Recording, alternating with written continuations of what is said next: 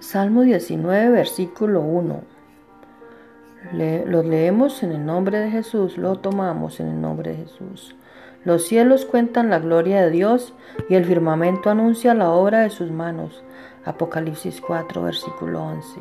Señor y Padre, digno eres de recibir la gloria y la honra y el poder, porque tú creaste todas las cosas y por tu voluntad existen y fueron creadas. Eres digno, Dios amado, de recibir toda la honra, la gloria y la alabanza.